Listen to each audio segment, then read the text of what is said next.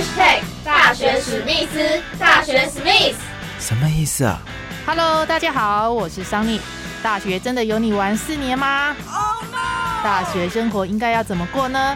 就应该和我的名字桑尼一样，充满着阳光、活力、朝气的过。Go Go go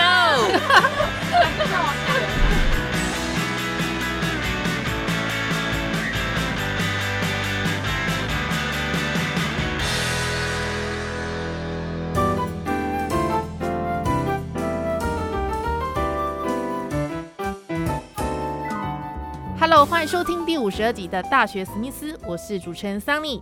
中经院财经法律学系毕业，目前就读法律研究所的陈新奇，个性相当的活泼开朗。目前呢，也是担任学校的校园新闻主播。那每个礼拜呢，播报学校生活的大小事。那大学四年期间呢，曾经担任过摄影社的社长、中信服务社的副社长、棒球队的球队经理。同时，也是举办活动的高手哦，像是呃规划服务学习的活动、社团迎新的活动、团康活动、大学博览会、金融营队等等哦。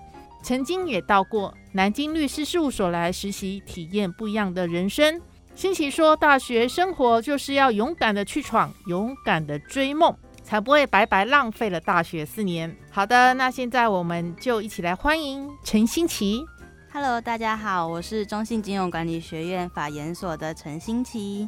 我想请问一下，新奇哦，您在大学期间哦，参加各类的社团，是举办活动的高手。那像有摄影社、中信服务社、棒球社等等哦。那我们一个一个来说好了。首先呢，是摄影社的社长的职务啊。您大概在大学几年级的时候参加摄影社呢？在大二的时候。嗯哼。摄影社长大概做一些什么工作？嗯，基本上我们在就是我在在大二的时候担任摄影社社长，就是都是以统筹为主。那我们在我任内其实就有举办过摄影比赛，然后还有呃摄影展的部分。比如说你摄影社应该是经常会有去外拍部分嘛？有有没有曾经到过外面什么地方拍过？有，因为我们摄影社其实没有一个固定的社课时间，所以我们都是三五好友。约一约，然后会去到外面拍摄，然后再来去询问我们社课老师的就是拍摄成果。但是因为我们老师也有说，就是其实摄影是一件很有趣的事情，然后也是有时候就是拍自己开心，就是一张照片可以蕴含自己的想法。嗯，那也不是说呃别人真的觉得不好看，他就真的是不好看，因为他都是有你的意识在里面的。对，所以我们其实有时候出去就是很随性的拍这样。所以你还举办第二届的摄影比赛，那这个比赛呢，可以跟大家分享一下有什么有趣的经验吗？我们那时候在就是举办比赛的时候啊，就是有邀请参赛者提出两张照片，那分别对这些照片做说明。那其中一张照片呢，我们是有要求要在校内拍，嗯，那另外一张照片，我们希望可以留下大台南的风景，不论是呃。可以体现出大台南人文社会的地方，还是一些比较大家比较可能没有看到或者自己觉得很很美的地方，想要介绍给大家的。比赛期间，我们还有就是除了一般的评审奖之外，我们还有人气奖。那在这个部分的话，就是可以让更多的人来去看到您的作品，这样。嗯嗯，那你自己个人部分，你也有参加？有，我也有参加。我虽然是，对我虽然是。就是策划者，但是我也觉得就是这是一个难得机会，所以我还是有去找了我自己想要拍的东西，这样。比比如说，你那时候是拍了什么？我那时候在校内，我是用反射的，就是那种概念来去拍学校内部的建筑物。嗯，对。那嗯，我那时候的想法是，我觉得大学其实就是一个家的概念。嗯，那不论你走到多远。只要一回头就会看到他，所以我其实是呃拍我的摩托车的后照镜，嗯，对，就是我会觉得他那种感觉就是大学其实就是一个后盾，嗯，那你想要在这个后盾学习到什么，然后不论到时候你出社会了怎么。一路走来，你可能转转过头都会需要大学里面学到的东西。所以那时候你拍这个从后照镜反射回学校的照片，有没有得名？有哎哎，真的哦，对，得第几名？那时候呃，因为我们的评审是请我们的住校艺术家，嗯哼，对，就是我们请住校艺术家来评比，然后我们那时候的的参赛者都是名字都是密封的，所以那时候其实艺术家也不知道是我，然后所以那时候很幸运的拿到了第一名，不错，这样当然不错。那时候艺术家给你的评语，就作品的评语是什么？还记得？他没有特别说，就是对，因为评分都是打分制的，对对，就是因为呃，我们有有两位老师来去做评分，对对，所以到最后。我记得好像跟第二名没有差几分，应该是一两分之内的，就是差距而已。就是前我们前其实前几名差距都很小，所以其实有点小小的幸运这样。哦，所以第一名的奖金奖励是什么？好像有一点忘记，有点忘记了哈。好，没关系，反正第一名呢相当的不错。好，那另外呢，呃，对，除了摄影社长，还担任过中信服务社的一个副社长，请新奇介绍一下，那中信服务社在学校是属于什么样的一个呃学生社团呢？呃，中信服务社的话，它其实呃也服务宗旨，就像是我们取之于社会，用之于社会，我们就必须要。回馈给社会，嗯，所以在中心服务社部分，我们每年都会有就是社区服务的部分，嗯，社区服务大概都是走进社区去办一些公益性的活动，对，就是我们像是呃之前有过净摊，嗯，然后也有去就是老人长照中心，嗯然后也有去呃特殊教育学校的运动会，然后来去做帮忙跟服务，嗯嗯。这算是一个志工性的一个服务社团，大概是多久的时间？呃，其实我大学四年都是中信服务社的社员，那呃副社长的时候也大概是落在大二的时候，因为那个时候其实我是活动副社长，就是我是。负责安排活动的，嗯，对。刚刚有提到说，呃，净滩啊，或者是老人养护中心，那这些有没有印象比较深刻的部分？然后它带给你什么样的一个特殊的感受？我觉得印象最深刻的，因为呃，像是我们之前曾经去过。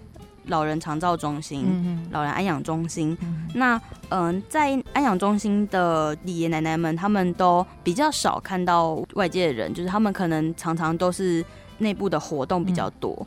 那就是有一些爷爷奶奶们，他们就会很热情，就是看到我们来，然后就会很开心的一直跟我们讲话，就是很少会有。看到就是这么年轻的大学生可以来找他们跟他们讲话，他们会觉得很特别，就是很新奇，对。所以有时候我们可能一整天的团康活动下来，然后我们要回去之前，爷爷奶奶们会有一点不舍，对。然后那时候我会觉得就是有一点就是小小的不舍，就是我们怎么这么快就已经结束了这场活动？对对对，就是一整天的时间在养护中心。呃服务这些阿公阿妈，他们就觉得嗯较深刻的部分，嗯。那你带活动的经验很多嘛？可能你刚刚有提到中信服务社也是有带一些团康的活动。那在团康活动当中啊，像很多人应该都是第一次见面，会非常的不熟悉。那你觉得要用什么样的一个带活动的技巧呢，来让这场面更加热络起来？其实，嗯，我觉得在我带活动的，就是这些经验中啊，我觉得有一个很重要的是我们。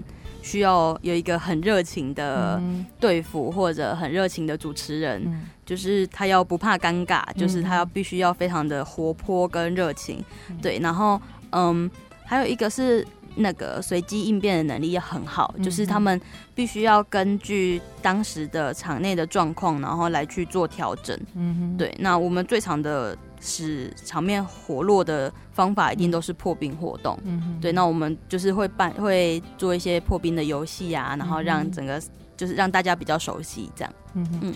电台之前有办过一些联谊的活动，那男女联谊的活动最重要就是第一关卡的破冰啊。对。那你觉得要有什么样的一个破冰的活动呢？我们之前会玩一个，就是让大家记住彼此的名字或者就是绰号的小活动。就是比如说在场我们有六个人，那六个人都会先讲自己的名字或者讲自己的绰号。那我们就会从一开始念到六，只要有人在。途中两个以上的人同时喊了这个数字，他就要念出对方的名字，最晚念的那个人就输了。那在就是他其实没有所谓的输赢，但是在彼此在过程中就是可以比较快的让大家记住对方的绰号或者名字。对，这样就比较不会那么尴尬。对，就是会开始 熟起来，然后可能也会从中知道大家的个性，可能有些就比较害羞，然后有些人就比较激动，这样。好的，那另外在你在大二的时候有曾经参加过这个台湾青年南京暑期的实习计划，那这个计划是什么样的一个计划？当时去到南京的暑期实习计划啊，就是呃，我们其实是去投计划，然后计划里面有很多的实习单位。嗯，那因为我毕竟自己本身是财经法律学系，嗯，所以我那个时候就看到了他有律师事务所的，就是实习单位，所以我就去投了。所以呃，我们去那里，我去那里大概一个月的时间，对，那基本上。呃，有将近三到四个礼拜都是在事务所里面实习，嗯嗯，然后其他时间可能就是跟朋友啊，就是去外面逛逛这样。南京暑期的实习大概是一个多月的时间嘛，嗯，那一个多月时间是上课的体验吗？还是实习的一个体验？我们有上课，就是有一点像是研习，嗯，对，然后我们也有实习，嗯哼，对，然后我们也有团康活动，就是。嗯，整个协会带我们出去玩，对，就是其实那段时间过得很丰富。你在南京上课跟台湾上课有什么觉得不一样的地方吗？其实我觉得，因为毕竟都是呃相同语系，所以其实比较亲切一点。然后嗯，相对来说，因为我们去的那一团其实都是一定都是台湾人嘛，就台湾人过去的，所以没有很大的。不同就是感觉上没有很大的不同，可能比较大的不同是，可能大家彼此都不太熟，到最后，嗯，可能研习下来啊，会开始聊天啊。不同的感觉是，呃，那边的讲师，就是那边讲师的表达方式跟台湾的讲师其实表达方式不太一样。对对对，就是可能不一样，可能要熟悉一下。就是呃，应该说，我觉得南京的，就是我们那时候在南京实习的时候的讲师。他们着重的点不太一样，嗯，对对？就是跟台湾讲师会想要着重的点不一样。他们可能比较着重于结果，嗯，然后我们可能会比较着重于过程等等。就是它其实有一些些差别，但是我觉得其实差别没有到很大。就是那时候在上课的体验。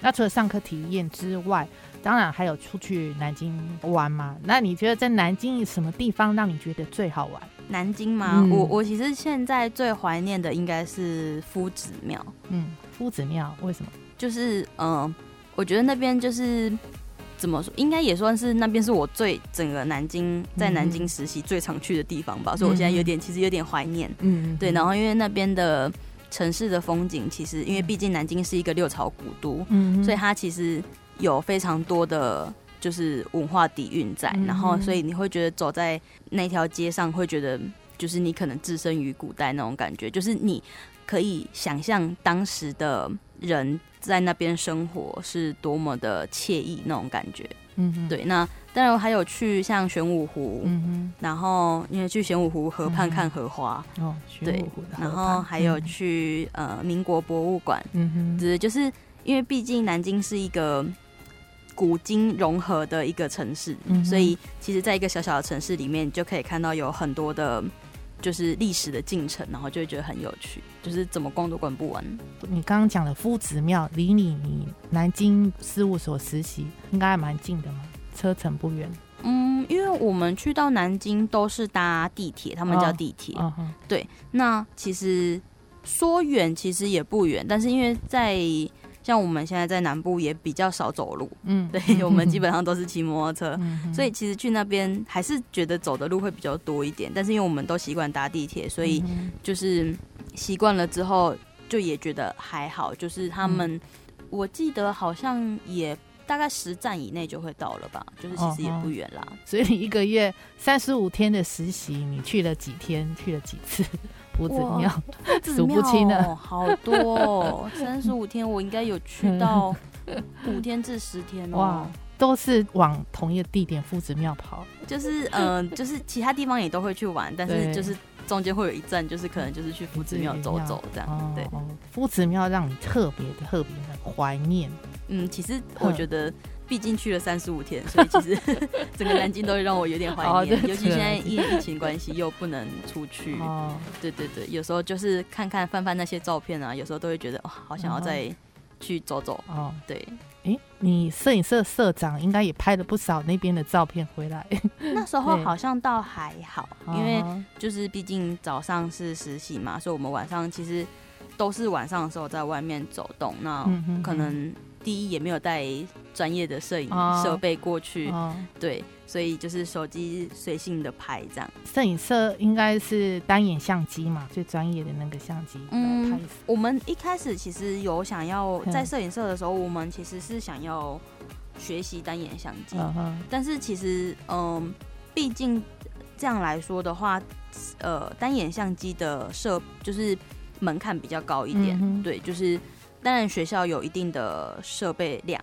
对，但是不可能让每一个学每一个社员都能够拿到，对，所以其实我们那时候有慢慢在想说，除了单眼相机，我们是不是能用手机拍到就是单眼相机的呈现效果？对对对对，所以其实我们两边都有在着重。刚刚谈到的那个摄影比赛是用单眼相机还是用手机？都不限，嗯，那时候不限，对，就是像有一些。嗯，参赛者他们就会跟学校借单眼，像我那时候也是跟学校借单眼出去拍。对对对，那因为毕竟现在手机有一些像素其实都已经不低了，对啊，所以他们交过来的作品到底是单眼拍出来的还是 啊，已经手机拍出来的，其实分不出来了吗？嗯，可能在成像上可能还会有一些比较大的差别。对，但是其实有时候，嗯，现在比较高阶的手机其实拍出来都已经很好看了。现在呢，你还有一个很特殊的身份，就是呃中经院的校园新闻主播。那我知道要担任主播非常的不容易，口齿清晰很重要。那平常呢，你怎么样来训练自己的口条呢？我其实没有特别训练，嗯，像因为我这个校园新闻主播啊，就是呃是我们最近新开的，我们学校最近新开一个 CTBCBSTV 的频道。那在这个频道。就是呃，除了我们的校园新闻之外，我们还有其他的开箱啊，像生活娱乐的部分。嗯，对。那嗯，我觉得口齿清晰这件事情真的是要敢讲，就是你要嗯，像我们在课程中，就是我们在以前在大学的练习啊，我们很常会有报告。嗯，那这个时候，嗯，可能有时候一队就会只有一个报告人，或者有一些老师会要求所有的人都要上去报告。嗯，那呃，这个时候就是训练自己口齿的一个很好的机会，就是要怎么样好好的去把简报表达出来，或者要怎么把话说清楚，就是会。很就是会是关键，嗯，对，所以就是可能在这四年的过程中，慢慢去累积自己的能力吧，嗯嗯，就是从日常生活当中，主要有机会讲话就可以开始 训练自己，对啊，就是要真的要敢讲，就是可能我也是比较喜欢聊讲话聊天对，OK。你刚刚提到一个名字非常长的什么 CTBS 啊？哇，这这是 有没有中文名字？呃，因为我们那个频道就叫 CTBCBS，嗯哼，就是呃我们学校的简称 CTBCBSTV，嗯，对，就是我们的那个频道，就是大家如果有兴趣的话，可以可以点点进去看看，对。对。好，你刚刚有说可以开箱啊，一个数位平台，嗯，就如果学生有兴趣的话，就可以，反正你可以拍摄一些你自己想要呈现的东西。对啊，如果如果有兴趣的都可以，就是我们也还在招募中，在招募新血，对对对，如果有兴趣都可以，就是联络学校里面的老师这样。哦，那校园新闻主播的部分呢，是每个礼拜都有播报一次。嗯，我们基本上是每个礼拜都会有，就是都会有播报。那当然还是要看当时的素材量，对对，我们还是会去稍微去做斟酌啦。嗯，对。但是我们基本上会希望是维持每个礼拜都有新的内容可以呈现给大家。各位这听众朋友们也可以到 好中经院的网站上面有一个校园的新闻的平台，大家有兴趣可以去啊看一下我们这个美丽的新奇主播，听听他播报的新闻。好的，那您现在是啊财经法律系毕业嘛？那现在是法研所二年级。那你觉得学校的法律系呢，跟其他的大学有什么样的不同？我觉得，呃，在学校来说的话，因为毕竟我们是财经法律，嗯，那跟其他学校的法律系，像他们传统的法律系的上课方式有一点不太一样的是，我们会去学到财经的相关知识，嗯，对，然后，嗯，毕竟我们学校也比较小，所以我们跟其他系的融合或者交流会比较多。所以我觉得在我们学校比较特别的是，我们可以学习到很多跨领域的能力。嗯，就是这样讲好了。就是其他学校的传统法律系可能会有一种感觉，就是出来你就只能考国考，或者只能朝法律的方向来去做前进，或者说，嗯，您如果还你如果还要再去。其他领域的话，你可能还要多花时间去学习。那在我们学校来说的话，我们基本上就是大学就会提供你这些跨领域的能力。嗯，然后像是我们因为财经法律嘛，我们会学到比较多的金融相关的知识。那呃，因为我们拥有的金融优势，所以我们如果有一些企业、企业或者公司会需要法尊或法务的部分的话，我们可能就会比较吃香一点。对，所以我觉得这是跟一其他的大学的法律系比较不同的地方，就是跨领域的能力在未来的职场是很重要的。对，那我们学校就是可以提供学生比较多跨领域的机会。嗯嗯，中经院的财经法律系就可以呃学到很多不同的一个跨领域的科系，像行销系也有嘛哈，像 AI、商管类的税务，嗯哇，通通包含在这个财法系里面，所以它的出路也是非常的广。嗯，不止可以是财务方面，也可以是法律方面，就是看你自己个人兴趣，就是还是要呃自己找兴趣的时候，会有比较多的方向可以去。嗯 OK，那你对自己未来的期许，你觉得自己有什么样的目标吗？人生的目标？我觉得，呃，大学这段时间，像我们现在研究所这段时间，其实都是在探索，因为其实也不确定未来会怎么样。嗯那像我自己就目前是正准备要著，就是有一个著作权论文的发表，嗯，对，然后后续会有一个专利的竞赛，然后我想说都去参加看看，看是不是能够找到自己喜欢的。就是那一条路，那之后可能在毕业之后就会去闯闯看，这样有没有想要说呃，最后要送给大学史密斯听众朋友们一句话？有没有想到送 或者你自己的座右铭？我自己的座右铭嘛，我我觉得就是祝大家就是大学期间可以勇敢去闯，然后勇敢追梦。这是新奇送给大家的。今天非常谢谢新奇来上大学史密斯的节目，那我们跟听众朋友们说拜拜，大家拜拜拜拜。以上节目由亚洲最务实的商学院培养国际智慧金融专家中信金融管理学院赞助提供。